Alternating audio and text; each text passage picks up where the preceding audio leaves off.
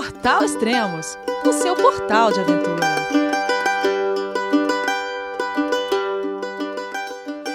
Bom dia, boa tarde, boa noite. Bem-vindo a Extremos, o seu podcast de aventura.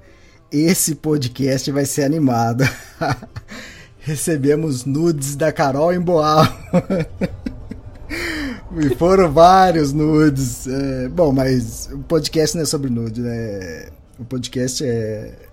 O que, que é mesmo? Podcast? ah, é cicloviagem. A Carol, sa... a Carol saiu finalmente de São Pedro da cama, mas recebemos vários nudes. Oi, Carol, tudo bem? Onde você tá?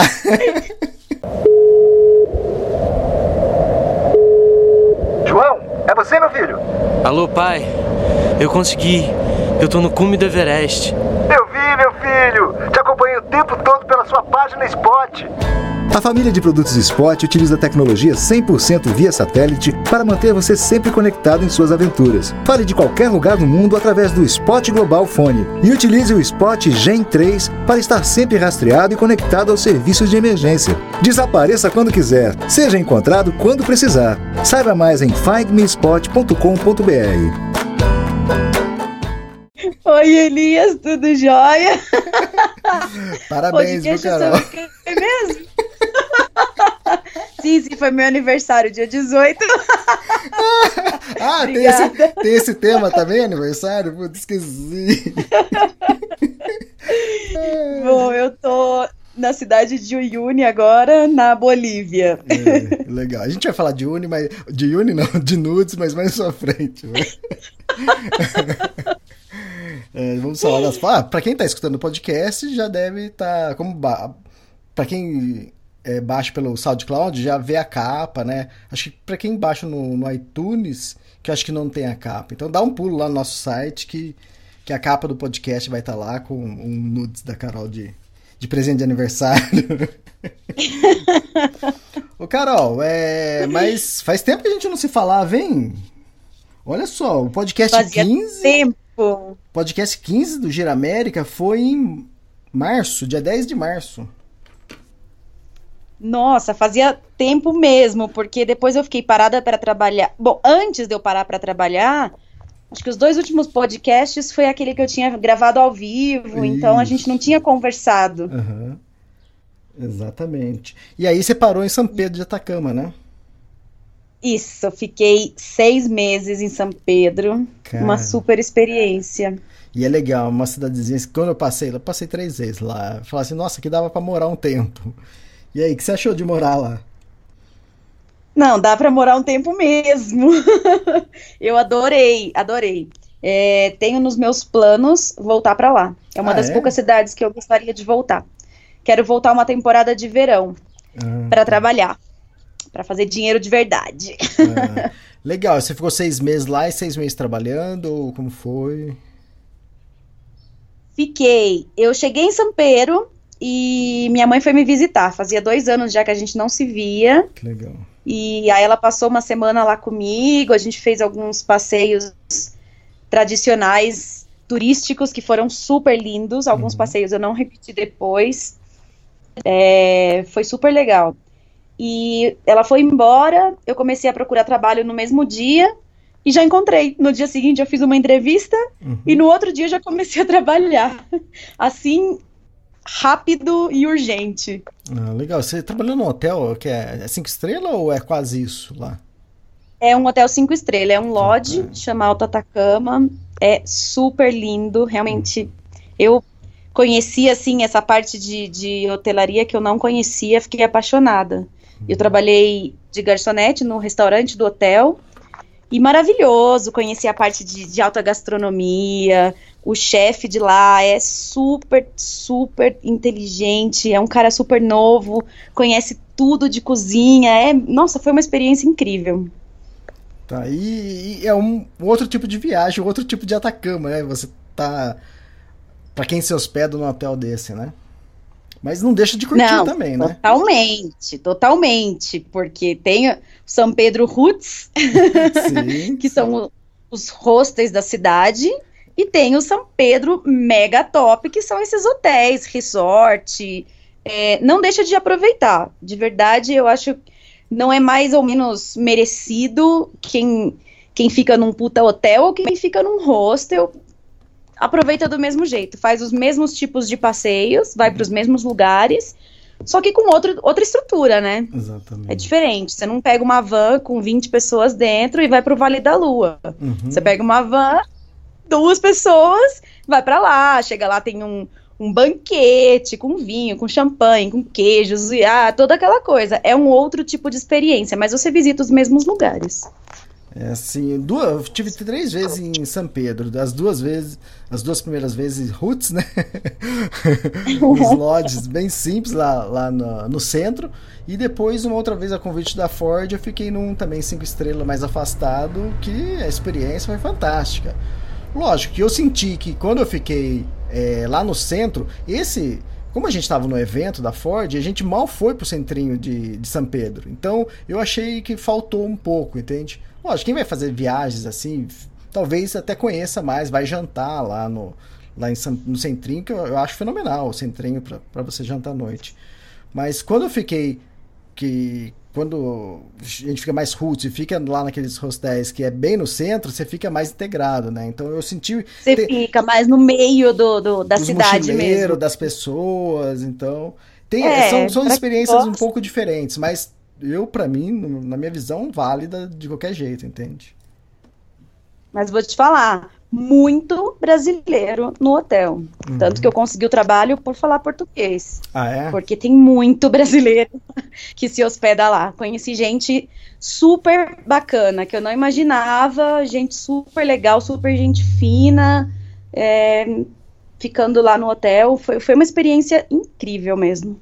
Ah, legal. Acho que já contei em outro podcast aqui, quando estava fazendo o trek do Everest, eu encontrei uma. Acho que era, era gerente de, do, do Explora do Atacama aí.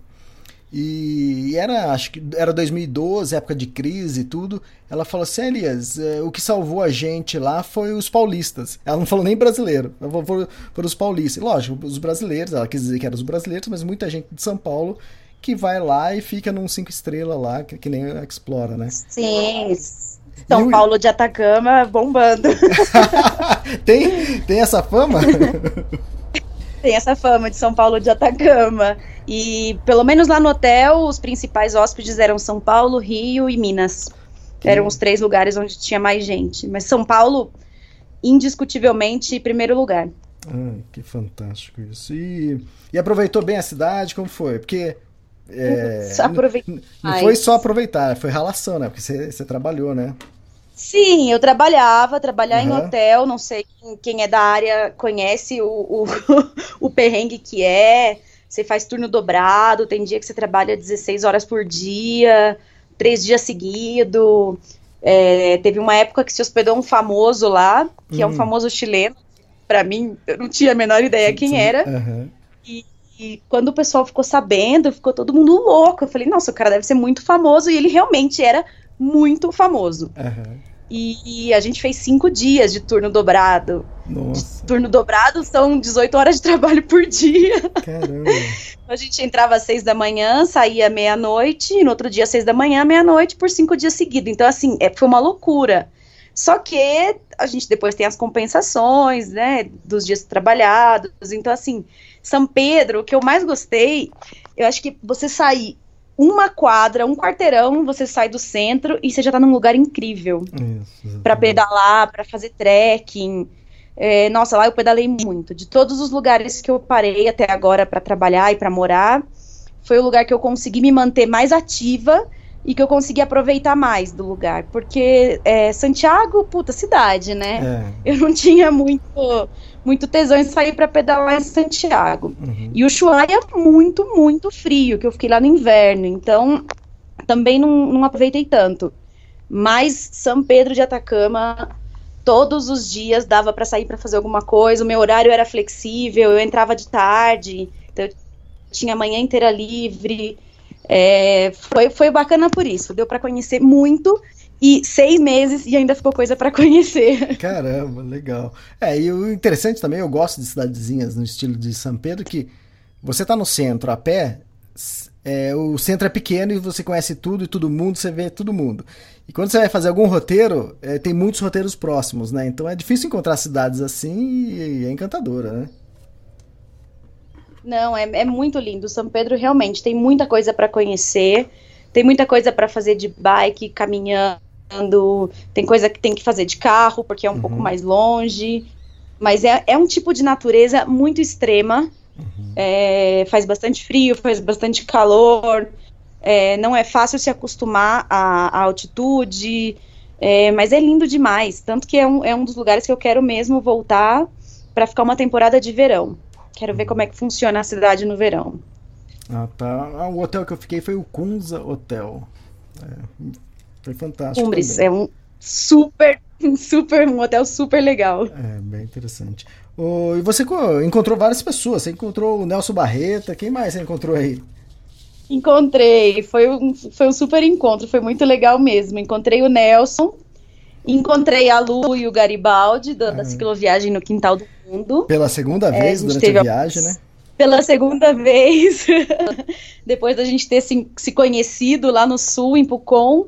Eles voltaram para o Brasil, depois retornaram à viagem, voltaram a pedalar e chegaram a, a São Pedro.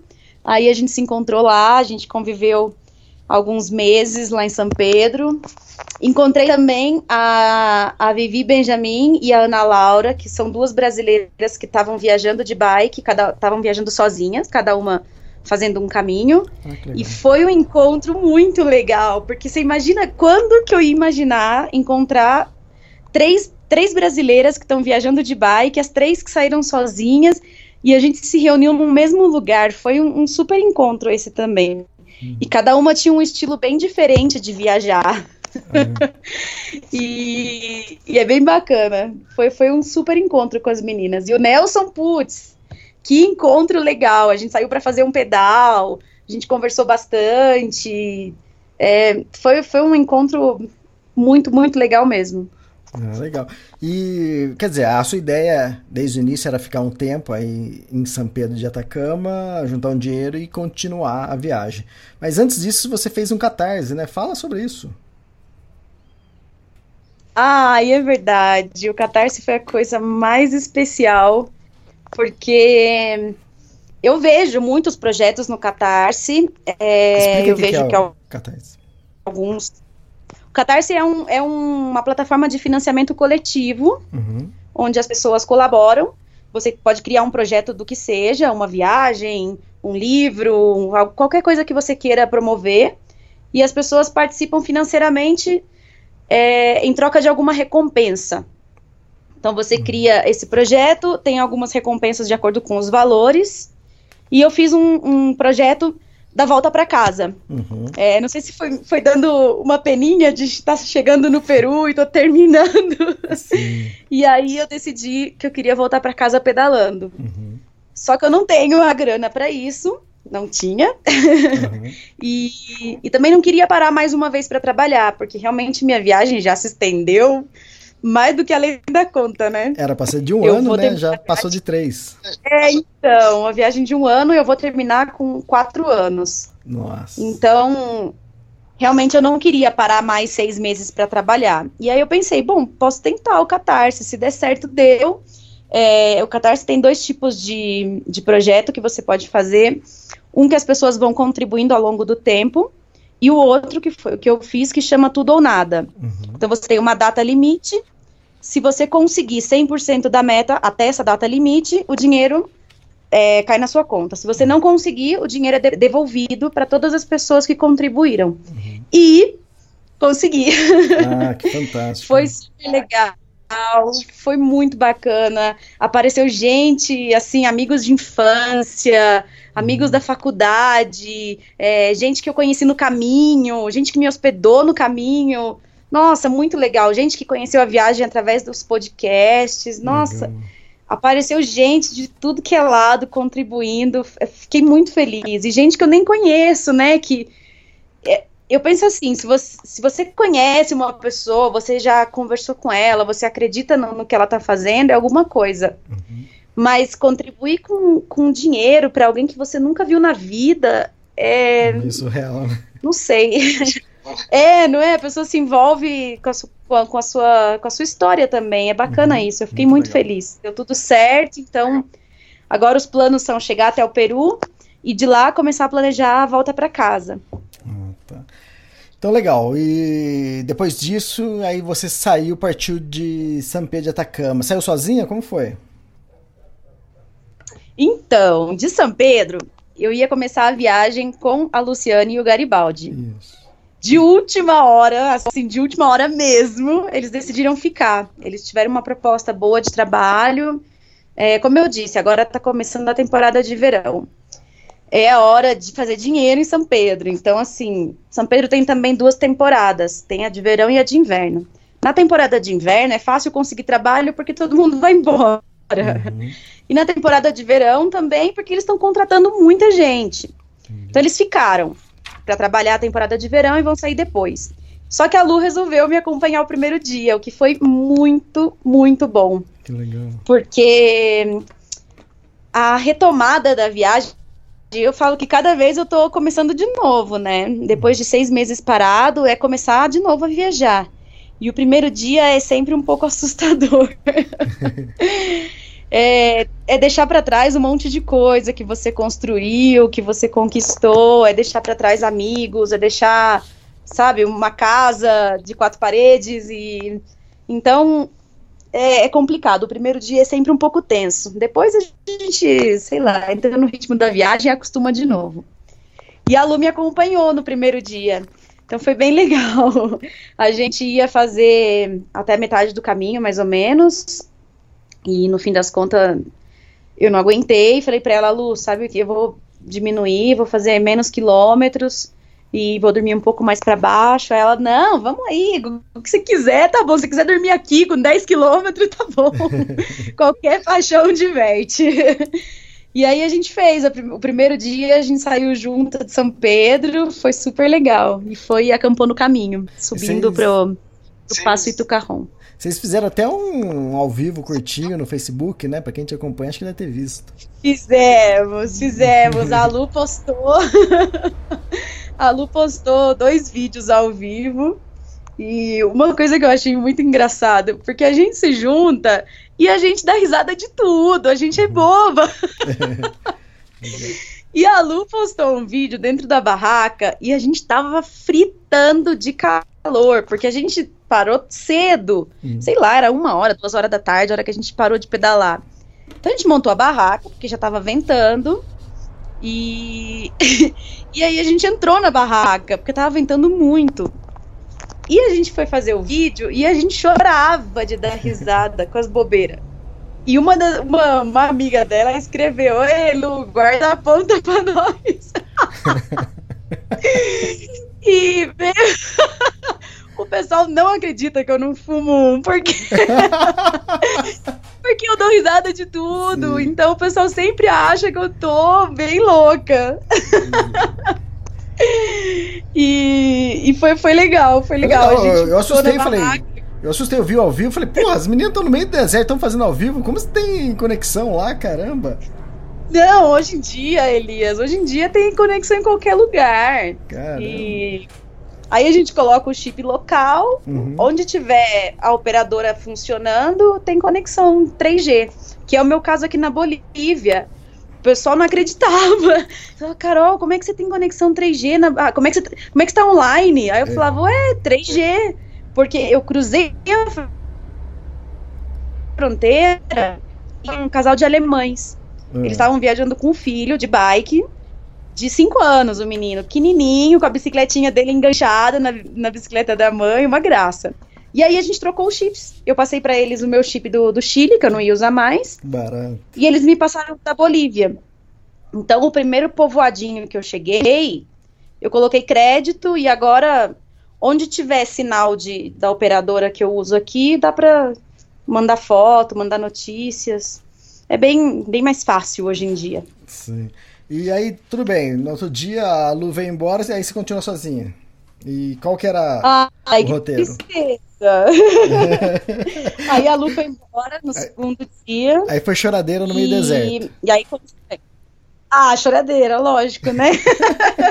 é, tem, tem uma coisa que a gente nunca se acostuma viajando, despedidas. É, isso realmente não tem jeito, não. Segundo dia foi um dos dias que eu mais sofri.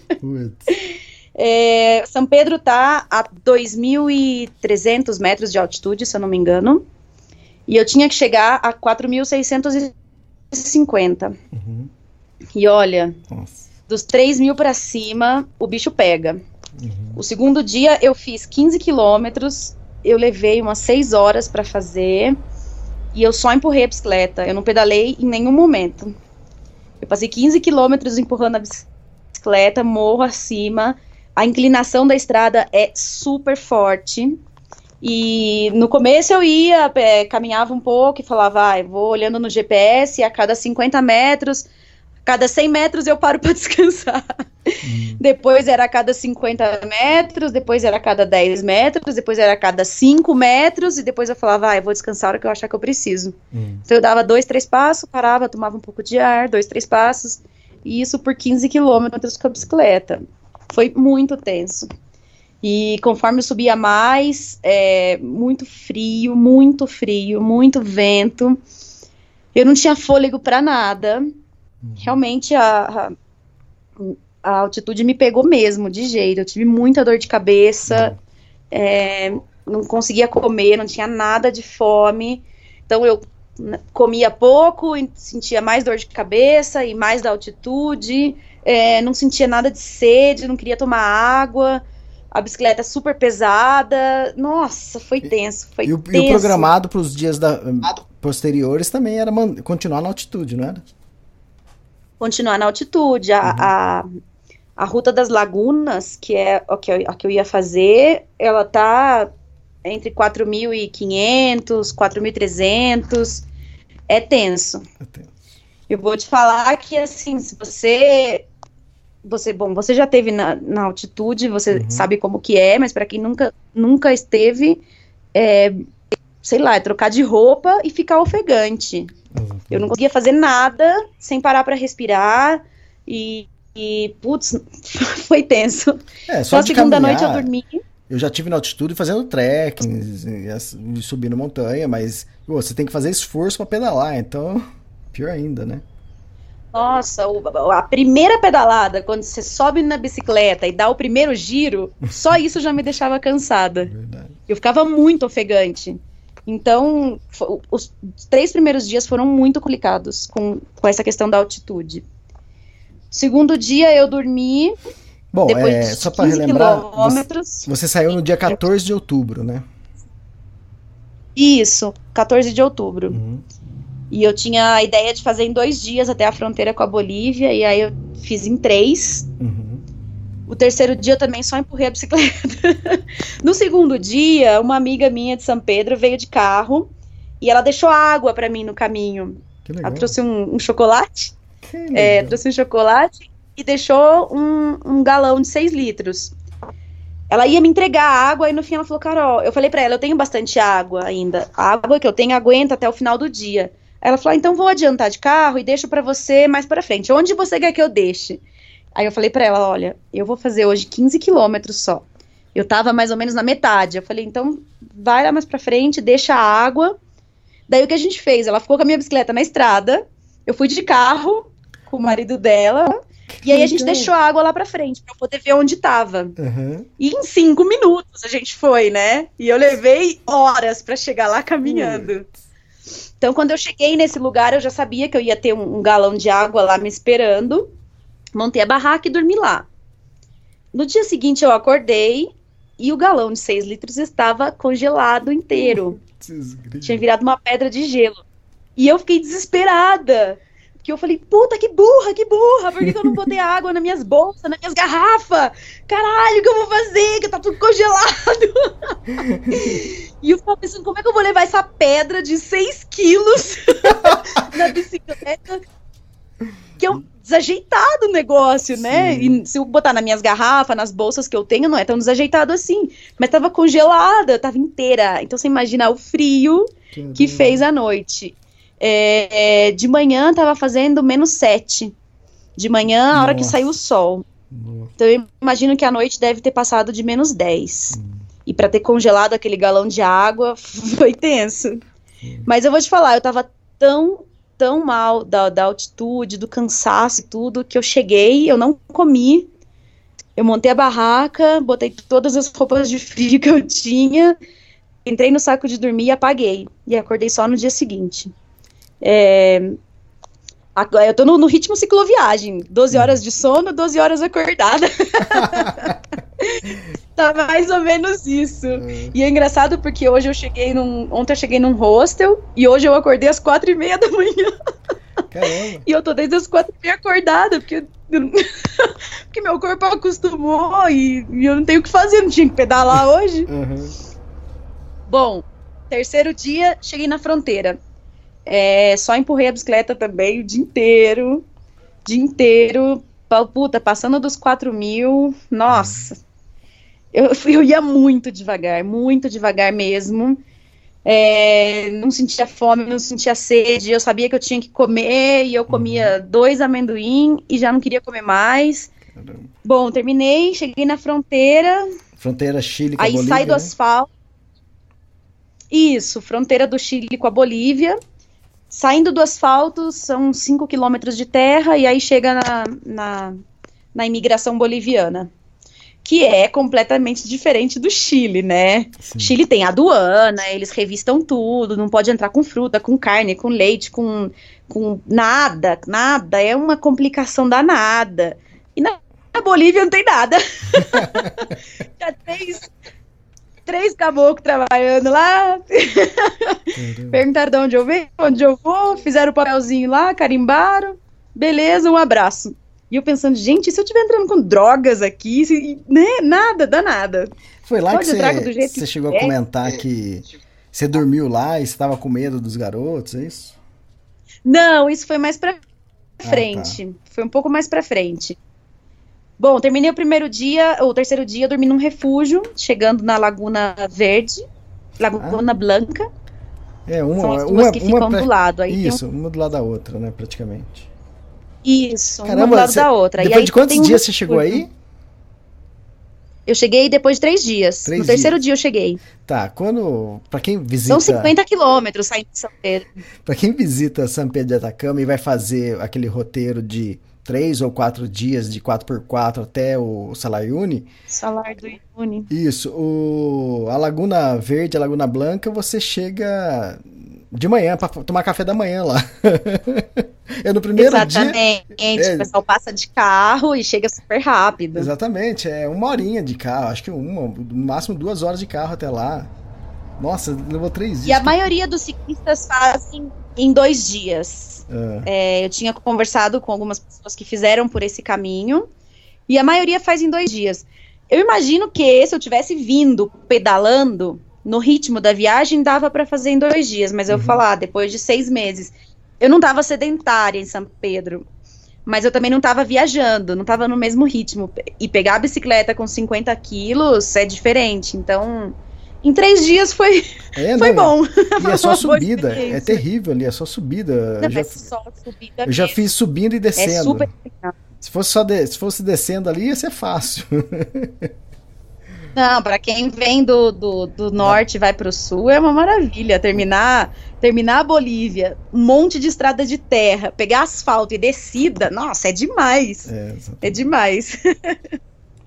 Legal. E aí, Mas, Laguna Blanca e caso... o que você achou? Lindo, lindo, lindo, lindo, mas eu cheguei com muito vento, eu hum. cheguei realmente muito cansada. É, depois desses três dias, aí você chega lá, não tem chuveiro, é, tudo bem precário, é, a comida sempre tem carne, então eu tinha que continuar comendo as porcarias que eu levei. Uhum. e já tava três dias na estrada, então eu fiquei um dia lá para descansar. É, já vai acumulando aí os dias sem banho. vai vendo. Bolívia, meu irmão, é assim, é um banho a cada cinco dias. Caramba! Nossa, é muito complicado essa parte aqui. Então, aí lá eu fiquei um dia para descansar e saindo no outro dia. No dia que eu saí, super animada, começando a pedalar pela Bolívia, que bacana. Meu primeiro dia, né, de pedal dentro da Bolívia, passando pelas lagunas. É, você passa do lado do vulcão Lecancabura, é super lindo. Tem um mirante maravilhoso para ver as lagunas. Uhum. Só que nada pode ser tão perfeito numa cicloviagem. Eu acho que eu escolhi o dia equivocado para sair. É, foi um dia. Eu ficava pensando, na verdade, naquele dia de, do, do cruce da, de El Chaltén para o hum. Chile. Ah, tá, lembro. Eu ficava pensando se, se, real, se podia ser pior do que aquilo. Porque foi um dos dias mais difíceis da minha vida, pedalando. Caramba! Ou empurrando a bicicleta, no carro. Realmente, eu não. Eu, eu ficava tentando comparar e eu falava: Meu, para com essa frescura, para com essa frescura que você já passou por coisa pior. Isso aqui não é o pior que tá passando, não. Lá você tinha lama, lá você tinha que tirar o alforge, levar o alforge, buscar outro não, alforge. Lá foi a questão física, que uhum. eu acho que foi o complicado. E nesse dia na Bolívia foi o clima. Uhum. Realmente foi assustador, Elias. É, o vento era muito forte, muito forte. Eu não mandei as fotos para você, mas ainda vou subir na página. Meu, era de sair meleca do nariz e ficar congelado. Caramba. E era o dia do meu aniversário! Cara, dia 18! Puta que eu pariu! Mó perrengue e era o meu aniversário. 18 de outubro, aqui. E aí eu falo, pô, Deus, manda aí alguma coisa boa. Chega desse vento desgraçado e areia, uhum. mas isso eu já sabia que ia ter, que tem que acabar e que essas coisas. Eu, isso aí já eu estava super consciente. Mas eu não contava mesmo com o clima. Uhum. E o vento muito, muito forte. Me derrubou várias vezes. É, eu levava uma hora para fazer um quilômetro, empurrava a bicicleta, e ventando, e vento contra. Teve uma hora que, depois de umas quatro horas empurrando a bicicleta, eu cruzei as, as lagunas e começou. Aí eu virei e o vento ficou a favor.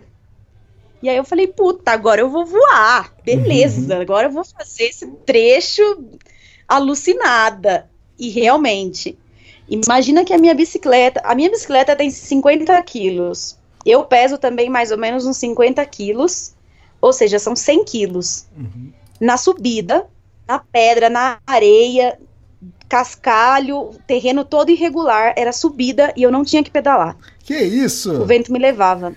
Fantástico. Eu nunca tinha eu nunca tinha visto isso. Eu ficava assustada. Eu falava, não pode ser que eu tô subindo sem pedalar, com 100 quilos da, em cima da bicicleta, e o vento assustador me empurrava. Eu tinha só que ir guiando e com cuidado, né? Porque vinha rajada de vento de tudo que é lado.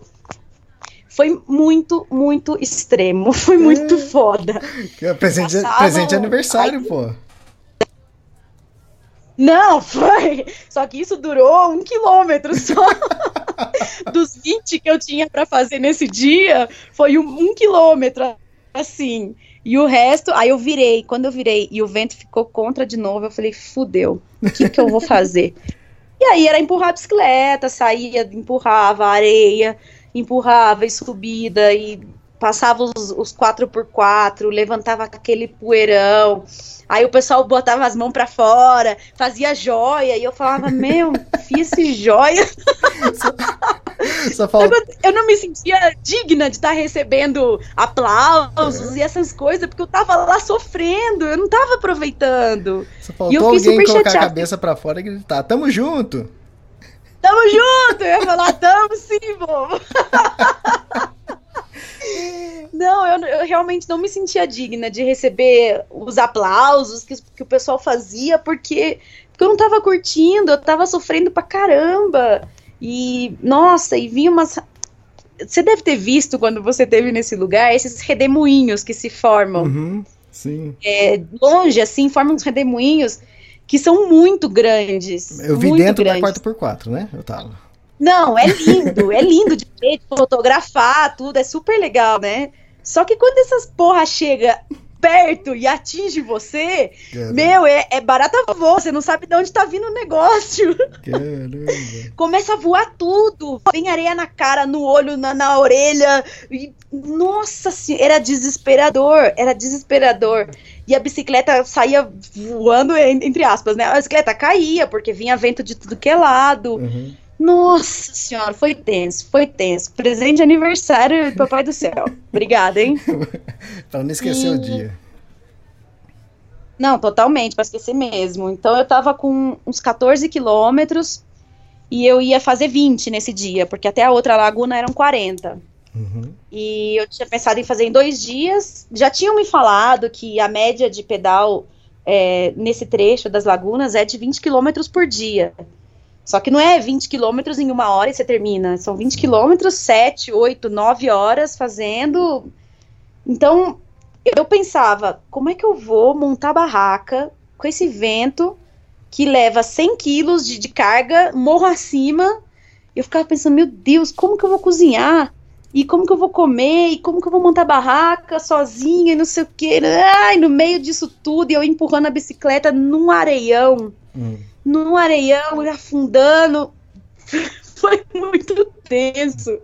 É difícil contar em, em palavras o, o que foi o- tudo que eu passei nesse dia. E aí parou um carro, um 4x4, vazio. Caramba. E o cara falou: pra onde você tá indo? Aí eu falei: ah, tô indo na direção de Uyuni. É... Aí ele falou: quer que te leve? Puta, aí eu fiquei tentada. Falei: meu Deus, e agora? Aí eu falei: olha, até o Uyuni não, mas se você me adiantar e me levar até o próximo re- refúgio, eu aceito. Aí eu falei: ah, vai ser meu presente de aniversário. Ai, que legal. Aí eu. Aí subi uma bicicleta inteira no carro, porque tava com 4x4 vazio. Uhum. Botamos a bike lá dentro. É, me levou até o próximo refúgio, que são umas termas. Chama termas de, de poke. Uhum. E descemos a bicicleta lá. E aí ele ficava no caminho: Não, mas vamos até o Uyuni, eu deixo você lá, não sei o que, não sei o que. Eu falei: Não, não, não, é que eu quero chegar em Uyuni pedalando. Você não tá entendendo. eu queria usar o salar de bicicleta, eu não queria chegar na cidade de Uyuni Sim. e só ir até o salar, dar uma voltinha. Eu não queria fazer isso. É, não desmerecendo quem faz. Tem gente que vem de 4x4 e vai dar um rolê de bike no salar para conhecer. É lindo Sim. também. É Só outra, que outra proposta, eu né? Não, totalmente. Não era o que eu queria fazer. Eu queria dormir no salar uma noite. Então, Uhum. falei, não, não, não, até aqui tá bom, obrigada. E foi uns. Foram uns 25 quilômetros que ele me adiantou. Então, dormi lá.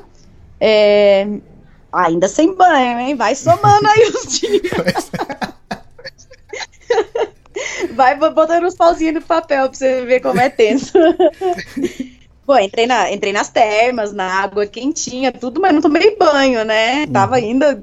Tava complicado. É. Bom, dormi lá e, no- e daí esse dia eu realmente comecei a pensar e eu tinha conversado com um casal de amigos que fez esse caminho e, e eles tinham me falado, olha, pra gente não valeu o custo-benefício. É muito difícil pelo benefício que tem. É bonito, é óbvio que é bonito, Laguna Colorada, todas essas coisas, é super lindo. Mas é, realmente o esforço físico não vale tanto pelo que se vê no caminho. E aí foi aquela luta, né, de sempre. a luta interna de o que, que eu vou fazer e agora, não sei o quê. Eu passei a noite inteira pensando. E aí eu decidi adiantar esse, esse trecho, cortar o trecho das lagunas. Tá. É sempre uma decisão difícil. Quem, é, quem viaja de bike, decidir que vai botar a bicicleta num carro ou num ônibus e, e não vai pedalar um trecho, ainda mais um trecho que eu esperei pra caramba pra fazer. Mas ali, É, ali compli- também, se eu não me engano, pelo que eu lembro, é uma das partes mais altas do- da travessia, não é? Ali depois de Laguna Sim, Colorada. é uma das partes mais. Acho que é 4 mil e pouco, 4.500. É, não sei. ali 4.000 e 4.600, chega por aí. É sempre essa, essa altitude, Uhum. sempre entre os 4.500. E eu ainda tava sofrendo bastante com a, com a altitude, ainda não tava sentindo fome, nem nada. Puta, tava bem complicado, Elias. E aí eu decidi, falei, ah, quer saber? Eu não tô viajando pra sofrer, Uhum. eu não tenho que provar nada pra ninguém. Não que você E não esteja decidi que sofrendo, né? Que tá sofrendo pra caramba também, né? Pois é, então, mas tá bom de sofrimento Tá já, bom. um pouco só. não é pra sofrer tanto. Não é pra ser desesperador o negócio, sabe? Eu tenho que pedalar de qualquer jeito. Não, não, não é pra isso. É, isso que E você falou. decidi- é isso. Eu acabei de ver aqui uma foto minha que eu tenho da Laguna Colorada e tá aqui 4.600 metros. É, é muito alto mesmo. Realmente, o esforço físico daí desse trecho é complicado. No dia seguinte, eu encontrei com uma, uma, uma mulher que estava viajando de bicicleta, uma gringa. E foi engraçado, porque assim, quando eu encontro com gente que fala inglês, eu explico que eu não falo inglês muito bem. Uhum. E a mulher estava viajando sozinha. Ela tinha já uns 50 anos, mais ou menos. E ela, eu, eu via nela algo que eu vejo em mim às vezes, que ela Uhum. queria tão desesperadamente conversar com alguém que ela nem deu bola. Se eu entendi, eu não entendi. Ela tá falando. parou a falar. E ela falava, não, porque é muito difícil, porque em três dias eu passei, eu fiz 55 quilômetros empurrando a bicicleta. E ela repetia toda hora, 55 quilômetros em três dias. 55 quilômetros em três dias. E ela falando em inglês e eu não entendia, sei lá, 30% eu entendia, porque ela falava muito rápido. É. Mas eu entendi que era a urgência de contar pra alguém Uhum. que entendia o lado dela o que ela estava fazendo, porque ela pegou uma carona também. É. E ela- eu vi a bicicleta em cima de um carro tal. E aí ela falava: não, não, três, três dias, 55 quilômetros. e aí eu peguei uma carona e eu vou até a fronteira e não sei o quê. E, e você vai pedalar? Ela me perguntava. e eu falava: não, não, vou pegar uma carona. Não, não, faz muito bem, pega uma carona mesmo, porque olha, 55 quilômetros em três dias. E aí eu falei, ah, quer saber? Tamo junto mesmo. Essa sim, tamo junto, porque esse é o espírito de, da viagem, sabe? É legal, é pra aproveitar e tudo, mas eh, não é pra sofrer tanto. A gente já sofre o suficiente. Então nesse dia, aí eu decidi, peguei um carro, um 4x4 que passou por lá e adiantei 200 quilômetros. Ah, Cortei o trecho das lagunas, então eu não passei pela Laguna Colorada Uhum. e Laguna Hedionda, que seriam as duas que faltavam para conhecer. E a árvore de pedra, que, E aí, que é logo depois da Laguna é, e a Colorada, árvore de pedra, realmente, que é bem, bem famosa, bem turística, é um bem, É, mas bem também- conhecida. Mas é pedra. Mais do que você tava vendo todo dia, né, caramba? pedra, deserto e areia, eu já tava vendo pra caramba, então. É, e na verdade o must tudo dessa, dessa travessia é chegar no salar, né?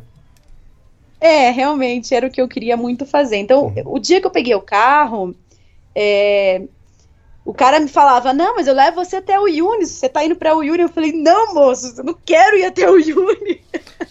quero ir até a Lota, que é um povoadinho bem pequenininho, no meio do nada, tá entre essas lagunas e o Yuni. É, Isso indo por baixo, não pra- passando pelo salar. Só pra avisar quem tá escutando a gente, que muita gente que gosta de ir pra Pedro de Atacama e depois fazer esse roteiro até o Salário Uni de 4x4. O primeiro dia você vai de São Pedro e você dorme na Laguna Colorada. Você passa pela Laguna Verde, Laguna Blanca, depois passa outras lagunas e termina na Lagu- Laguna Colorada, que é o final do primeiro dia. O segundo dia de 4x4, que é mais ou menos o trecho que você pulou, é um tédio, não tem nada. Aí você dorme, aí depois você chega no final desse segundo dia, você chega já na beirando o salário Uni. Aí o legal da, desse passeio 4x4 É é o o, outro terceiro dia. dia. Então, quer dizer, o primeiro e o terceiro dia que são a- as suas partes mais legais, né? E aí você É acabou pulando essa parte que é. Tudo bem, perdeu um pouquinho ali do, de- da Laguna Colorada, mas depois você pulou essa parte que é um tédio também, não tem nada de, de interessante. Não, e aqui para de carro, é, um dia eu ia levar uns quatro dias para fazer Exatamente, exatamente. 55 quilômetros em três dias. Hum. Exatamente o que a mulher falou. Acho- eu acho que ela tava querendo dizer isso, né? 55 km em 3 dias não tinha nada. Tem uma pedra lá que Exatamente, parece uma não. águia só e mais Isso. nada. O desespero dela não era só os 55 quilômetros em três dias, é que foram. Essa foi essa quilometragem nesses dias empurrando a bicicleta. Caramba. É, não, não- não se pedala nesse trecho. Então, putz, é foda.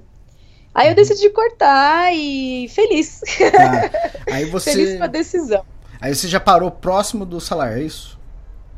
Não, ainda estava bem longe do salário, na verdade, hein? Uhum. É, aí eu levei mais, se eu não me engano, quatro dias para chegar até o salário. É, os trechos aí são, são, são de muita, muita areia, tem muita muita costela de vaca, então não é, não- você não pedala, você não faz um pedalzão assim rápido. E os povoados são pequenininhos, dá para ir parando pelo caminho. Aí eu dormi no meu primeiro hotel de sal, foi bem legal. É, Lá em San Juan, né? conhecer em San Juan, exatamente. Antes de San Juan, eu passei por um salar menor, que chama Salar de Tiguana.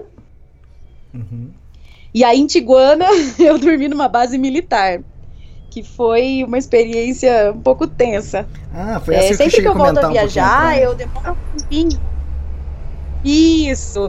Eu sempre demoro um tempinho para acostumar com a, com a rotina da viagem, né? Sempre que eu retomo a viagem. É, demora um pouquinho para relaxar de novo. Aí nesse dia eu tinha pensado em dormir em Tiguana Hum. e descansar um dia lá. E porque eu já tava já três dias sem banho de novo, né? Já tava naquele ritmo. e aí eu, eu vim pelo salar de Tiguana e quando eu fiz uma curva para a direita e olhei, falei, não pode ser que isso seja Tiguana. Hum. Era um monte de casa de barro, tudo destruída, parecia que tinha passado uma guerra ali. Hum. E eram, não sei, tipo umas 15 casas ou menos, uma escolinha, mas assim, tudo destruído, sem teto. é, e tinha uma base militar. Mas assim, precário, precário total. Né, que era uma base militar, assim. tinha uns moleque lá quebrando umas pedras. Eu cheguei, perguntei se tinha água e se era possível passar a noite lá. Aí ele foi perguntar pro oficial e voltou e falou: Ah, sim, pode entrar. E me deixou ali e foi embora. E, e tchau. Depois o cara veio, pediu meu passaporte para anotar os dados e tal. Sumiu com o meu passaporte e eu falei: Caramba, onde é que esse moleque vai com o meu passaporte? E se ele voltar e falar. Sei lá, são 100 dólares para devolver seu passaporte. Exatamente. Vai fazer o quê? que Tá sozinha? fazer? Tô sozinha, no meio do nada, eu tinha feito um desvio, ou seja, nem era esse caminho que eu ia fazer, ninguém sabia que eu tava ali. Daí eu comecei a ficar pensando, falei, meu, que presepada, né? E agora vou passar a noite aqui. E aí eram mais ou menos uns, uns 10 moleques que trabalhavam lá, do exército. Mas assim, eram moleques mesmo, eles tinham no máximo 18 anos. E os oficiais tinham como muito 20 anos. E aí eu pensava, puta que pariu, se, se acontece alguma coisa e esses 10 moleque resolvem fazer alguma coisa e me cortar em pedacinhos Verdade. ué. enterrar aqui no meio do nada, nunca ninguém vai saber que eu tive aqui. Que bizarro, bizarro. Enfim, passei lá uma noite com o olho aberto e o olho fechado. E o mais engraçado é que eu, eu ti- é, tenho uma foto que eu postei no meu, no meu Instagram. E aí eu não lembro exatamente como é que era. Eu vou ver se eu acho aqui pra contar.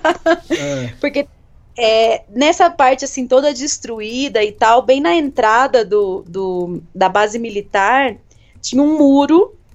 E aí nesse muro tinha uma- umas coisas escritas assim que me deixou com um pouquinho de medo.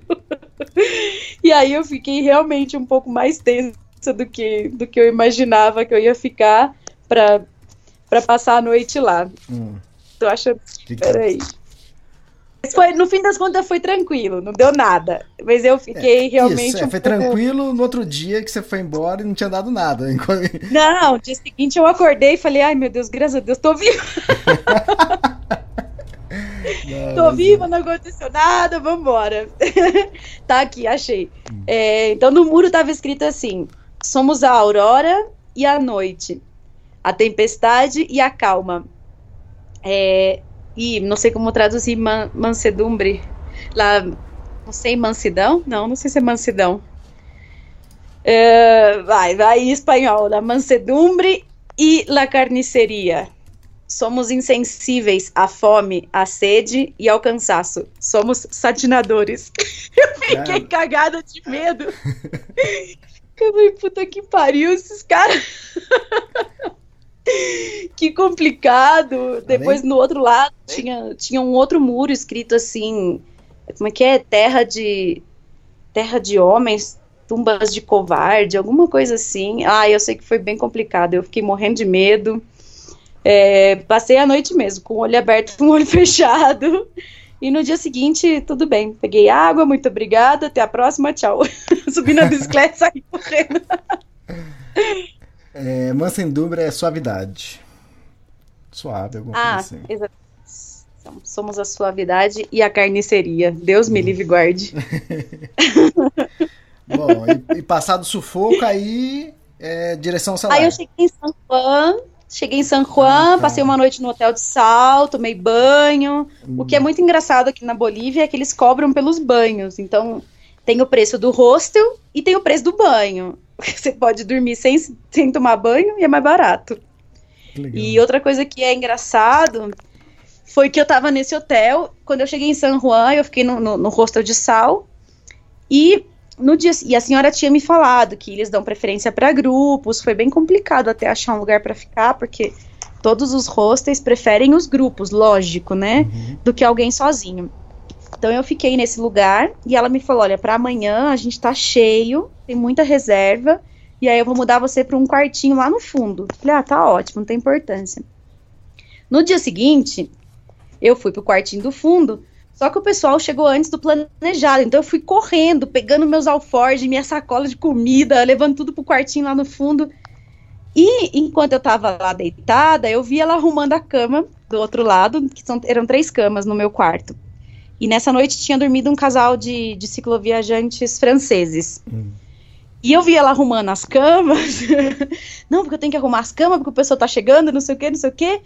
E eu pensei, ela vai tirar os lençóis, vou botar lençol novo, não sei o que. E sabe o que ela fez? Só esticou a cama. Ai, que nojo. E quando eu saí, ela fez a mesma coisa. Ela só esticou os lençóis. Nojo deu por quê? Nojo por quê? Ciclo viajante não é limpinho? Ah, super limpinho. Você ficou, Ó, no... eu sou você, ficou... só cinco dias sem banho. você ficou porque você sabe como que é ciclo viajante, né? Não, e os mochileiros que chegam lá também. Também, né, Meu, como assim? Aí eu realmente, né, cheguei na Bolívia. Aí descobri por que que a Bolívia é famosa por ter pulga na cama, percevejo, por dar alergia no- no- nos, nos gringos. E por isso, porque a higiene aqui, olha, é complicada. Bem complicada. Mas foi. Faz parte. Faz parte, faz parte da Bolívia. Faz parte da Bolívia, exatamente. E, bom, saindo de San Juan, é, eu ia dormir um, um povoadinho pra frente. Eu acabei passando direto esse povoado, eu nem vi, porque os, os lugares são tão pequenos que eu nem vi. E cheguei num outro lugar que já é a entrada do salar, chama Porto Chubica. Ah. Porto Chubica já tá bem na porta do salar. Tem uma cancela e aí já, já entra no salar.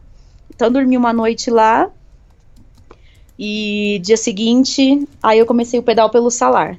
Saí dali e fui até a ilha Incauace, que tá bem lo- localizada mais ou menos no meio do salar. É longe, poxa, a ilha não é perto não. É um pouco menos de 50 quilômetros, mas é tudo plano, então uma, uma beleza, né? Já tá um pouco mais baixo, o salar tá mais ou menos a 3.700 metros de altitude. É, também já tô agora há uns dias mais, e já duas semanas já na altitude, né? Aqui, aqui é um pouco mais baixo, mas ainda assim é alto comparação com os padrões de, de Brasil e tal. E pedalar no salar é maravilhoso, maravilhoso. Além É. de ser tudo plano, a paisagem é incrível, incrível. É fácil pedalar porque você tá, você tá numa pista de sal, quer dizer, não tem uma pista, né? Exatamente. Não, é, Mas- mas é tem uma pedalar. Isso, mas tem uma trilha que normalmente passa o carro. Chegou a seguir essas trilhas? Tem, eu tinha baixado um track no meu no GPS. é, que era de, de São Pedro para Uyuni, para no caso se precisasse ir seguindo esse trek.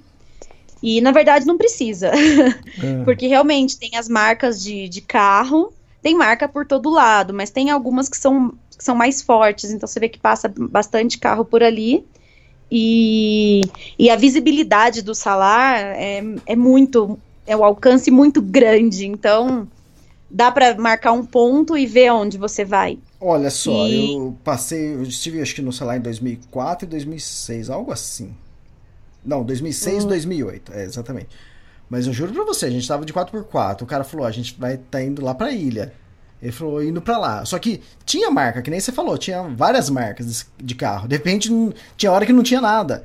Eu falava, não é possível, como ele sabe de onde que é a ilha? Porque você olha as montanhas lá no final, é, no horizonte, mas o horizonte é muito longe, muito longe, porque é muito plano ali. Muito longe. É, só vê uma, uma- um levantadinho assim de nada as montanhas lá no fundo. E acho que ele, ele seguia, além das trilhas é, no salar, pelas montanhas também. Mas é impossível. Tudo bem, ele faz isso quase todo dia, né? Mas a gente olhando assim fala, Pois não é, é, tá possível, cara. acostumado. Imagina você de bicicleta, você Não, perde a é. trilha ali. De bicicleta é engraçado porque a gente perde a referen- o referencial. Então, assim, você vê um pontinho negro, aí eu falava, ai, que legal, um ciclista vindo. Aí era um carro, nada a ver. Ah, legal. E às vezes você vê, não sei, uma, uma sujeirinha, às vezes tem. Ai, fica, né? Porcaria de turista, né? Fica garrafa, às vezes você vê sacola. Então, Eu vi uma sacola azul e falei, meu, uma barraca montada, que legal. Viu a E aí eu miragem falei, que legal, tem alguém. Meu, tem alguém dormindo no salar. E eu ia pedalando, pedalando, pedalando. E quando eu cheguei perto, assim, mas quando eu tava muito perto, só que eu vi que não era uma barraca, era uma sacola. Caramba. Então, o referencial, é- você fica totalmente perdido mesmo. É, é engraçado isso. Uhum. E, o E aí? salar tem 10.500 quilômetros quadrados, pra você ter uma ideia. Eu lembro Segunda- quando que o motorista da 4x4 falou que, ah, para atravessar 88, qui- 80 e poucos quilômetros para atravessar o salar. E é só sal, você olha para todo lado, é sal. Quando você tá mais pro meio, né? É sal para todo lado, você não vê nada. Não, é, é muito bonito. Você pedalou mais e do a que ilha isso, em né? Kauassi, pedalei. No total, eu fiz 111 quilômetros dentro do salar. Que fantástico. É bastante, é chão. E olha, se você for ver, assim, eu fiz duas linhas retas dentro do salar, não é nada. Uhum. É, tem muita coisa ainda. Ficou um monte de ilha para conhecer. e Só que assim, é um pouco parecido, né? Então, Uhum. depois de três dias, eu já não tem mais o que ficar olhando. Uma ilha é igual a outra ilha, que você tem um, não sei, um ponto de vista diferente da paisagem, mas aí já não. Já não brilhava tanto os meus olhos. Eu queria já chegar em, em Uyuni. E dormi uma noite na ilha em Kauassi, conheci um, um ciclista lá. E na a ilha em Kauassi é aquela que tem um tem uma vendinha, né? Tem um e tem a trilha para você subir na parte Isso. mais alta que tem o- os cactos, é isso? Isso, essa mesmo. Uhum. É, você paga a taxa da ilha, Isso, exatamente. tá permitido acampar se você for mochileiro ou ciclista. É, não tem hospedagem, hostel nem nada, mas você pode acampar se você pagar a taxa. Que também dá direito ao uso do- dos banheiros. é, e para fazer essa trilha também. Então você faz uma, é uma trilha bem, bem curtinha, mas bem bonita. Você vai para o ponto mais alto da ilha e aí você tem um 360 incrível, uma vista super bonita. É, no dia seguinte, os turistas começam a chegar às 5 horas da manhã na ilha, porque muitos vão lá para ver o nascer do sol lá de cima. Você subiu? Então eles começam. Não, eu não subi. Eles começam a, a subir às 5 da manhã. O sol, o sol tá saindo agora umas 10 para 6, mais ou menos. Então eles ficam um pouquinho lá em cima e vem o sol nascendo lá de cima. A primeira e eu não que- subi porque no dia seguinte eu queria dormir na, no salário. Então eu falei, ai, já subi no dia anterior para ver. Ah, tá, não, mas você acabou uma- subindo ah, lá. Subi no- na tarde que eu cheguei, eu subi. Pra ver o sol nascer, não. Ah, Mas eu primeira- subi pra conhecer, sim. A primeira vez que foi em 2006 que eu tive aí, na ilha, eu subi até metade, eu cansei, eu não aguentava mais, falei, não, não vou. Aí eu pa- parei na metade e voltei. Aí na segunda vez que eu tive na ilha, 2008, aí eu subi.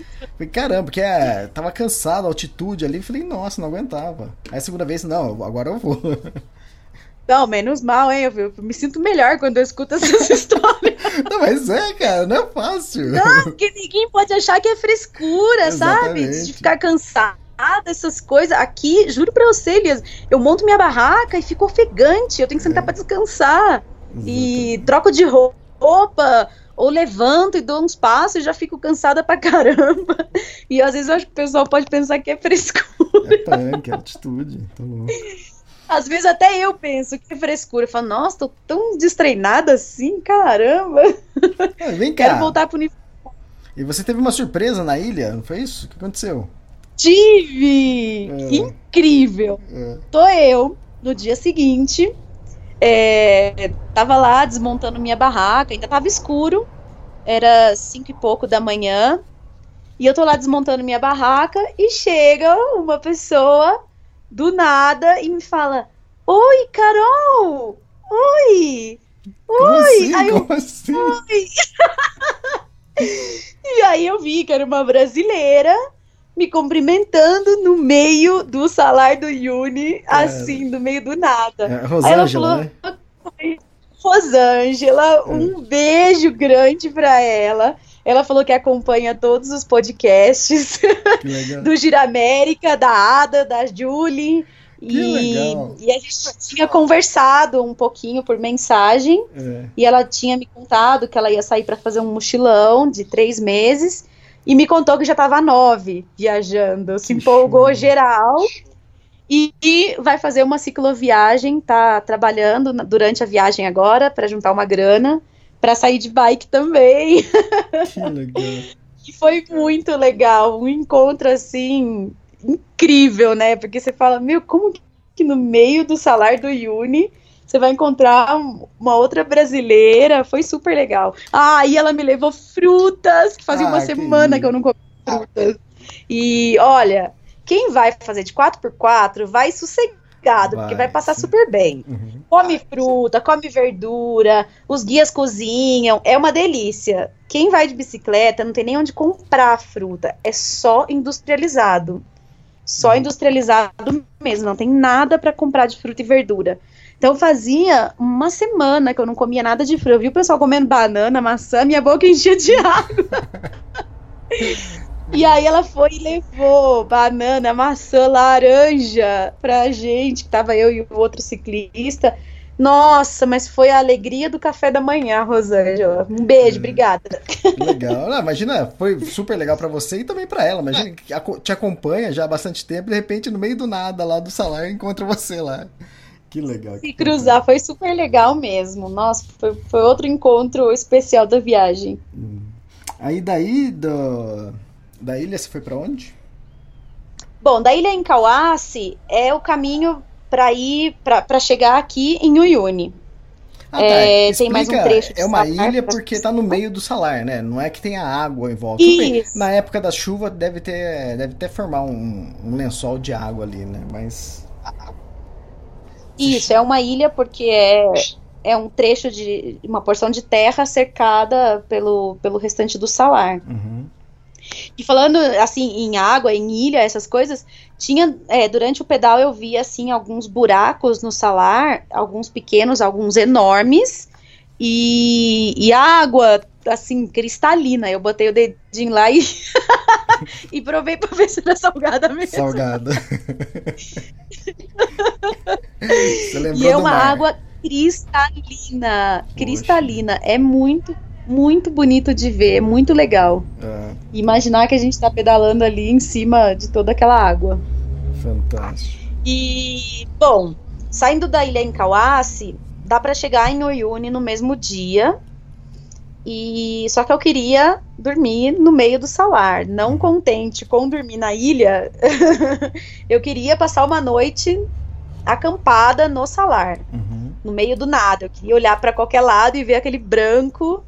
Então, fiz um trecho de 50 quilômetros e decidi que eu ia dividir em dois dias, né? Uhum. Fiz o primeiro dia de 50 quilômetros e botei a barraca.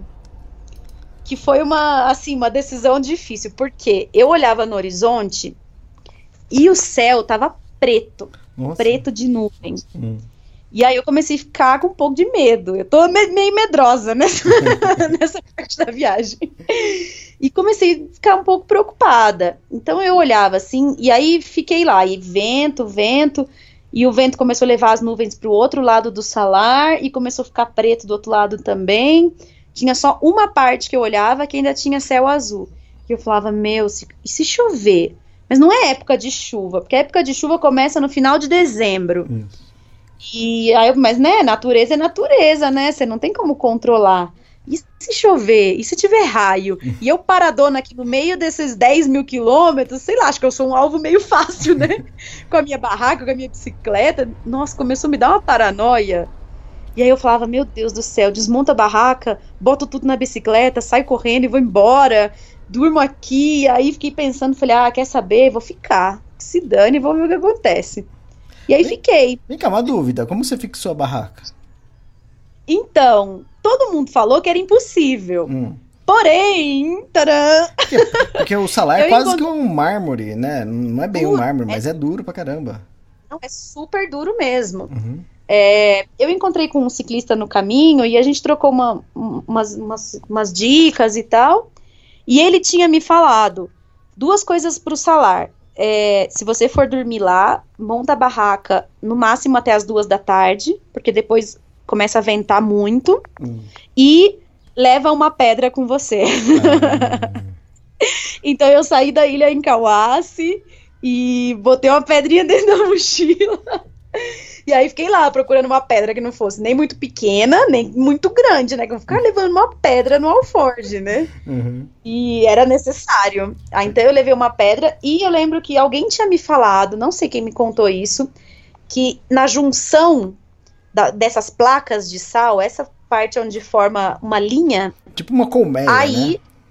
Exatamente. Parece que aí seria mais fácil de fixar a Uhum. estaca, o spec da barraca. E aí eu tentei e com a pedra, meu, deu super certo. A barraca ficou muito firme e ventou muito, muito, muito, muito. E eu falava, meu Deus do céu, vai voar essa porra. Vai voar essa barraca. A, pe- a e eu, pedra foi pela seu primeira martelo. vez, coloquei os alforjes dentro da barraca. Uhum. Exatamente. Eu botei o alforje dentro da barraca porque eu fiquei com medo. Eu falei, ah, se voar os spec, beleza, mas né, que não voa a barraca. Sim. Então eu botei os alforjes dentro, nem precisava. No dia seguinte estava impecável. Os Legal. specs estavam impecáveis, deu super certo. A pedrinha foi a, a dica de ouro e parar cedo também, porque depois realmente ventou muito, muito, muito. Eu decidi também, só presepada. Decidi que nessa noite eu queria dormir sem o sobreteto. Eu falei, Ah, eu quero que ver as legal. estrelas dentro da barraca. Uhum. Então eu postei uma foto hoje e até me perguntaram: Nossa, mas não fez muito frio? Sua barraca é muito aberta. Hum. eu tava dormindo sem o sobreteto, porque justamente por esse motivo eu escolhi não usar o sobreteto. Eu queria ver à noite como que era, então não queria sair da barraca, eu queria abrir o olho e tá ali, as estrelas. Só que aí o céu ficou preto, Caramba! era uma nuvem, Caramba! estrela nenhuma a tomar banho. Poxa. Então, assim, eu vi o pôr do sol, que foi um dos mais lindos da minha vida. E sua porque, como tava essa, essa névoa que tava no, no céu, o sol dava pra ver muito perfeito. Ficou uma bola de fogo perfeita, baixando até o horizonte. Deu pra ver cada centímetro que ele ia tocando o horizonte. Foi incrível. Foi um dos pôr do sol mais lindos da minha vida mesmo. E o tamanho da sua sombra? Como? Então, porque normalmente aí no salar ele desce o- no horizonte, como não tem montanhas altas, a montanha fica quase no horizonte, o, o sol te- é, faz a sua sombra ser enorme, né? Que normalmente meio-dia você quase Sim. nem tem sombra, né? Ali no salar, como tá bem no horizonte o, o, o sol e não tem nada é, bloqueando o sol até você, quando pega você e faz a sua sombra, nossa, você fica gigante, a sua sombra Vai fica... até lá longe. É. Vai- fica muito bonito mesmo. De manhã também acontece a mesma coisa. Legal. É, também fica uma sombra gigante. Eu tirei algumas fotos também disso. É, aqui na barraca já E- parece um pouco. E aí teve a sessão de fotos? Teve! Nesse dia! no dia que eu cheguei, aí eu falei, bom, vou botar minha barraca, mas antes vou fazer as fotos, né? Aham. Porque aí aproveitei que. Aproveitei que tava vazio, não, porque sempre tá vazio. Passa um carro de 4x4, mas às vezes passa longe, por outro caminho.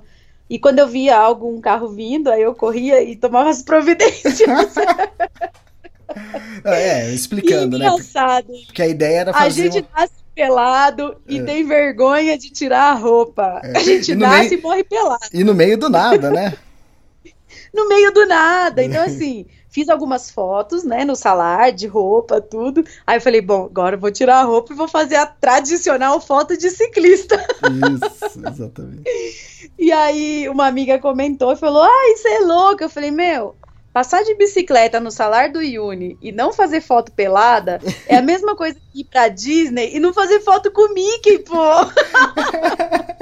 Verdade. Tem que fazer. Eu acho que a Ada tá escondendo o jogo, porque ela deve ter umas fotos peladas aí também. Olha, do Salário Uni eu não sei, mas eu sei que vai surgir uma foto aí no próximo podcast. Vai surgir Você um vai fazer uma aí. galeria só de foto pelada. Ah, vem cá, ó. Mas ah, não é novidade isso pra Carol, hein?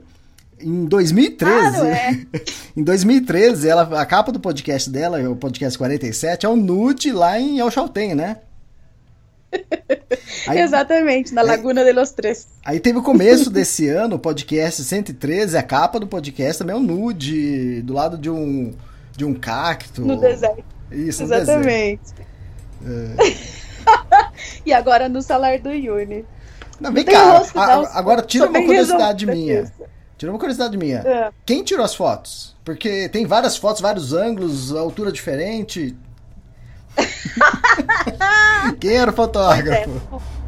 Eu tenho um fotógrafo muito, muito bom, É. particular, que vai comigo pra todo lado, que chama Tripé. E o tripé tem os pezinhos que aumenta, que abaixa, que sobe, que desce. Eu fiquei pensando que esse trecho eu realmente queria fazer sozinha. Primeiro, pela experiência de estar naquele silêncio do salar, e porque eu, eu já sabia que eu queria fazer as fotos peladas. Aham. E eu falava, meu, se eu tiver com alguém, como é que eu vou fazer? Sim. Vou pedir pra pessoa ficar na barraca enquanto eu fico lá meia hora pulando que nem uma cabrita lá, tirando as fotos. O banho, o banho em, em San Juan também foi providencial, não foi? Pois é. Foi necessário. E é engraçado, porque tirar a roupa é muito libertador. Então, assim, no começo eu tirar, tirei a roupa e ficava olhando todo o tempo pros lados, assim. É. Todo o tempo eu ficava olhando pra ver se não vinha um carro, não sei o quê. Vi o carro lá no horizonte, saía correndo pra botar a roupa. Depois, aí eu já nem ligava mais. Esperava o carro chegar mais perto pra ver se ele ia vir pelo mesmo caminho. Se ele passasse a um quilômetro, eu falava, ah, nem vou botar roupa, não dá pra ver nada de longe. Imagina, imagina quem tá dentro do. Imagina quem tá dentro da 4x4 olhando assim. Olha lá, uma mulher pelada. se, alguém, se alguém deu um zoom aí tirou uma foto, manda pra nós. Mas eu acho que não, acho que não teve nenhum paparazzi. Era muito deserto pra ter paparazzi no salar. E como- Mas ó, Elias, de verdade, foi uma das coisas mais divertidas que eu fiz nos últimos tempos. Eu tirava uma foto e eu chorava de dar risada sozinha no meio do nada, Por- porque ficaram muito engraçados. E outra, não é fácil tirar, E fazer um autorretrato, né? Pois é, e pedalando, e é uma foto improvável, uma pessoa pelada em cima de uma bicicleta, cheia de coisa, é muito improvável, então ficou muito engraçado. E eu até escrevi ontem, quando eu postei uma foto, e, e a gente sempre, realmente, a gente sempre, as mulheres, eu acho que um pouco mais, a gente se cobra demais. É, é isso, é celulite, ai, tenho estria, ai, eu tenho, não sei, tem culote, tenho peito grande, peito pequeno, tenho barriga flácida, tenho a bunda flácida, ai, mulher, É, tá bem, tá é um, bem. bicho complicado. Tá? Mas, por outro lado, putz, é, é- foi com esse corpo que eu cheguei até aqui, sabe? É, é realmente a minha máquina de, de, de, de pedalar, de viajar. Então, meu, desencana disso. Eu acho que mais importante do porque a roupa é o, o que eu levo dentro de mim, não o que eu levo fora, porque isso aqui é só carcaça. Sim. Tem umas carcaças mais bonitinhas, outra mais feinha, outra, outra mais magrinha, outra mais gordinha, mas o que conta é o que a gente é por dentro. Então, quem quiser falar que, ai, que é apelação, tá tirando foto pelada, pega eu. Não, e outra, ho- hoje é zoeira, você tá, você tá se divertindo, brincando, tudo bem, tem o lance do fetiche também, as pessoas vão ver, vão imaginar, que também não aparece nada demais também nas fotos. Mas eu acho que vai ser mais Dá importante essa foto aqui daqui 20, 30 anos pra você. Na hora que você olhar isso, você vai chorar da Vai. risada. Vai chorar da risada e, e de lembrar de tudo isso, da situação. De né? tristeza. De tristeza, eu vou falar pra eu era feliz e não sabia. Eu era feliz, pô, eu tava bem pra caramba, aqui tava reclamando. E outra, peito, bunda, todo mundo tem essas coisas. É. Não sei por que, que a gente é tão preocupado com isso, né? É um diferente do outro, às vezes tem uns parecidos, mas, meu, todo mundo tem. A Bom. gente tem um tabu muito grande com essa coisa corporal, né? Então, o negócio é relaxar e ser feliz. É, mas aí a Carol falou: ah, vou mandar umas fotos aí pra você escolher pra capa. E mandou umas 10. Eu falei: caramba, o que, que é isso? O que tá acontecendo? Epa! É, Não lancei, vão ser todas. eu lancei Tô extremos, eu nunca pensei claro. nessa. Eu lancei extremos, eu nunca pensei nessa situação. Eu pensei... Agora eu vou deixar aqui, você que fez o último podcast com a Júlia Irata. Júlia, um beijo.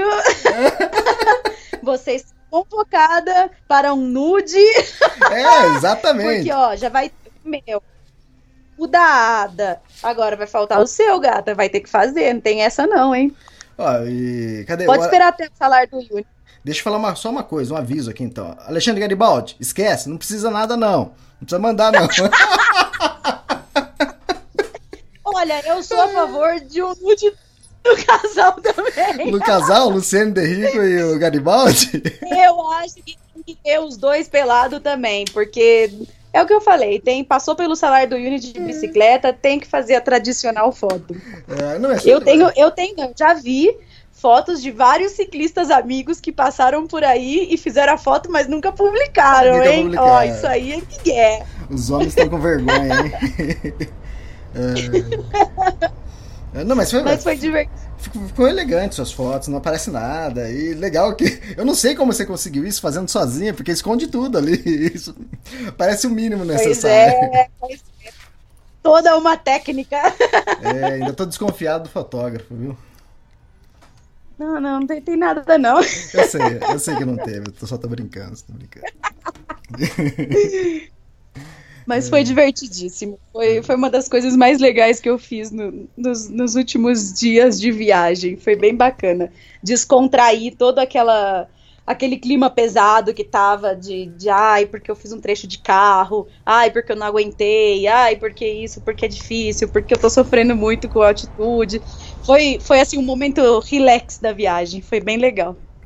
E você tava me contando que você fez essas fotos nudes é, com, com a GoPro e, e com a máquina que você tem também, né? Isso, porque com a GoPro dá pra deixar no automático tirando várias fotos seguidas. Uhum. E é muito mais fácil. E com a câmera, a, a Nikon, ela fi- as fotos, óbvio, ficam melhores. Uhum. Só que é muito difícil coordenar os 10 segundos com o peso da bicicleta, com sair correndo, com parar na. Sabe? Para não, O não ponto de foco. feia.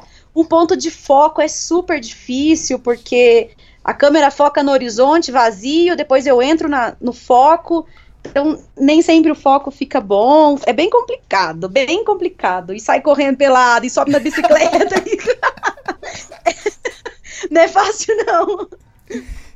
Risco de acidente, né? Todas essas coisas. Então, eu tenho algumas fotos que essas vão ficar só pra mim, porque tão bizarras.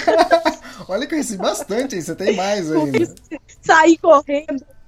Não, tenho bastante foto, mas essas vão ficar guardadas pra mim. Ah, tem foto- fotos muito legais e é que é difícil, né, você escolher agora, mas futuramente você pensa numa capa de livro e Salário Uni poderia ser uma de- dessas capas, né? Podia ser uma opção de capa, né? Não, não uma foto sem roupa, não sei. Você pensa alguma coisa assim? É, eu acho que a foto sem roupa não. É difícil, né? Pra, fazer, pra, pra ir pro Essa livro. aí fica Pode, pode estar até al- alguma na parte interna do livro, né? Mas de capa. Mas é, você fez alguma com roupa que acha que você acha que dá uma capa ou, ou você não imagina que seja Salário Uni a capa de um futuro livro? Eu fiz. Eu gostaria até que fosse um emblemático da viagem também. E. Só que realmente as fotos que eu fiz não ficaram tão boas como eu gostaria. né? Por esse lado, teria sido bom ter um fotógrafo Hum, é, é, viajando comigo. Porque aí realmente daria pra fazer umas fotos mais bacanas. Fiz, óbvio, fiz foto de roupa também, gente. Mas, na verdade, não ficaram realmente tão, tão boas que eu não sei, pra dizer que, que seria uma capa de livro, não sei. Mas eu imaginei que poderia sim ser no salário do Uni. Quem sabe? Legal. E agora? E depois dos, das fotos, sessão de fotos, foi pra onde? Bom, eu passei essa noite então no salar. é, até meia-noite ventou muito, foi muita ventania, foi difícil dormir. E eu com a barraca sem o sobreteto, então passava bastante vento. Eu não senti muito frio, pra falar a verdade, não fez muito frio. Uhum. Mas o vento entortava a barraca. E isso foi mais ou menos até 11h30, meia-noite. E aí baixou, calmou o vento. E aí foi realmente a noite que eu queria. Aquele silêncio absoluto. Eu abri o olho, botei meu óculos e fiquei lá dentro da barraca vendo as estrelas. Foi uma noite incrível. Valeu muito a pena eu ter vencido o medinho da tempestade Uhum. e ter ficado mesmo no salar. É, acho que eu não ia me perdoar se eu tivesse juntado as coisas na bicicleta e, e saído fugindo do, do- sabe, da natureza. Uhum. Eu fiquei, nossa, valeu muito a pena. Foi uma noite muito, muito bonita. O amanhecer também foi maravilhoso ver o sol nascendo no horizonte. A única coisa ruim é que é, o meu isolante virou uma peneira, meu isolante inflável. Eu não sei o que eu vou fazer. É, as minhas coisas estão começando a estragar tudo agora. Já são três anos de viagem Uhum. e O tô com problema com o pneu da né? bike, agora com o meu isolante. E- Então, eu- nesse dia eu tava pedalando e eu olhei pra baixo e eu vi um- uma parte preta do pneu e fui parei a bicicleta e fui ver o que que era. E eu vi que o meu pneu traseiro tá abrindo na lateral. E é interessante, né? Esse já pneu você falou que não, 12 mil quilômetros. não furou nenhuma vez esse pneu? Não, eu não tive nenhum furo ainda no pneu. Isso com quase 12 mil quilômetros. É um pneu muito bom. Eu não queria trocar por outra marca, porque eu sei da qualidade desse. Só que para conseguir que um pneu desse chegue aqui na Bolívia vai ser bem complicado. Então o que eu tô pensando é passar o meu pneu dianteiro para trás e colocar um mais ou menos na frente, mesmo que ele vá furando pelo caminho, né? Fazer o quê? Vai fazer parte da viagem agora. Começar a arrumar pneu furado. E não sei ainda o que eu vou fazer. A ideia é comprar um pneu e mandar para cá, mas eu ainda tô tentando ver como viabilizar isso. E um isolante, porque para poder achar o furo do isolante, que deve ter um milhões, deve ter milhões de furos, Uhum. é, eu vou ter que enfiar esse negócio numa piscina ou numa banheira. E aqui na Bolívia, se não tem nem chuveiro, você imagina banheira, né? Exatamente. Então vai ser bem complicado. Agora eu não sei o que eu vou fazer, porque a última noite, a cada uma hora, eu levantar, levantava, não, eu acordava e tinha que encher o isolante de novo. Ah, Você imagina que uma hora, uma noite de oito horas de sono são oito vezes acordando e enchendo o isolante, é um saco. ah. Mas por enquanto vai ter que ser assim. Ah, só para informar o pessoal, esse é o. Hoje que a gente tá gravando, é o dia 1182 da sua viagem e você já pedalou 11.477 quilômetros. Caramba, hein? Uau! É, então, tá na hora, né, de começar a estragar as coisas mesmo, porque não dura tanto assim. Exatamente. É, E aí, bom, aí daí agora eu tô Uyuni, em é? Uyuni. Ah, Vim pra Uyuni, passei por um povoadinho antes, almocei, faltavam 23 quilômetros, aí cheguei ontem em Uyuni. E tirei um dia de descanso aqui. É, uma coisa que, que, é, que é legal de falar é, é a conversão do, do Hum. boliv- boliviano para o real. Eu achei que aqui na Bolívia eu ia ser rainha, né? É. Porque a, o câmbio favorece Ih. realmente para quem vem com um real. Ou com outra moeda também. Viajar na Bolívia é bem barato. Porém, eu saí do Chile com tão pouco dinheiro É. que eu tô passando os mesmos perrengues de antes. Como se eu estivesse viajando num lugar super caro. Só que aqui as coisas são muito baratas. O câmbio tá. Cada boliviano, 45 centavos de real, se eu não me engano. Hum. Acho que é isso. E, mesmo. putz, é muito barato. É muito barato. É, imagina que aqui, por exemplo, um hostel. Um hostel que eu tô hoje custa 50 bolivianos, que são mais ou menos 23 reais. Uhum. É difícil você achar no Brasil um hostel de 23 reais. Exatamente. Só que 50 bolivianos é o, é o meu orçamento diário. Ou seja, eu tô viajando com 23 reais por dia pra dormir e comer.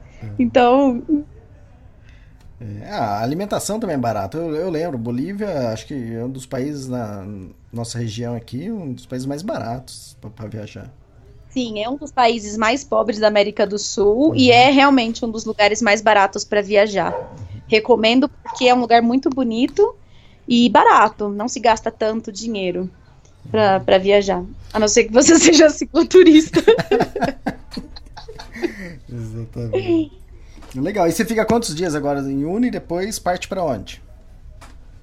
Então, eu. A minha ideia era ficar duas noites, mas eu acho que eu vou ficar uma noite mais, porque eu tô vendo como vou resolver esse lance do, esse lance do pneu e do isolante. É, e vou. E daqui eu sigo. Sabe que eu não sei ainda? eu não sei se é Oruro ou se é Sucre. Eu ainda tô É. pensando ainda que caminho eu vou fazer. É, eu pensei em cortar Oruro da, da, desse trecho, porque me falaram que não é tão, tão bonito. Então talvez eu vá direto para Sucre Uhum. e de Sucre para Chabamba e aí vou subindo direção norte. Ah, legal. Carol, até que enfim a gente voltou a gravar um podcast e esse foi longo, hein? Já tá dando uma hora e vinte e poucos minutos, mas valeu a pena a gente colocar tudo em dia também, as novas histórias também. Tava todo mundo pedindo, perguntando: ah, cadê o podcast da Carol?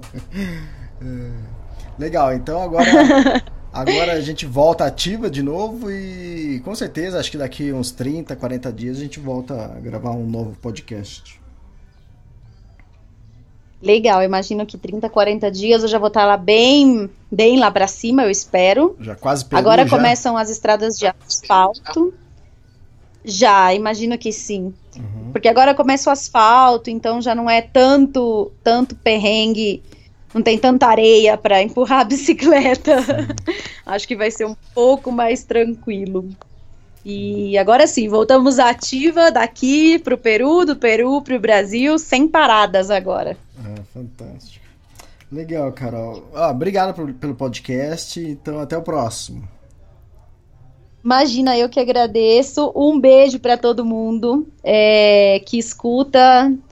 É, é legal estar de volta e receber as mensagens do pessoal que está ouvindo e que estava pedindo. Eu recebia várias mensagens também, Elias, do pessoal. Ai, você sumiu do Extremos, não tem podcast mais. Eu falo, gente, eu tô parada, tô trabalhando.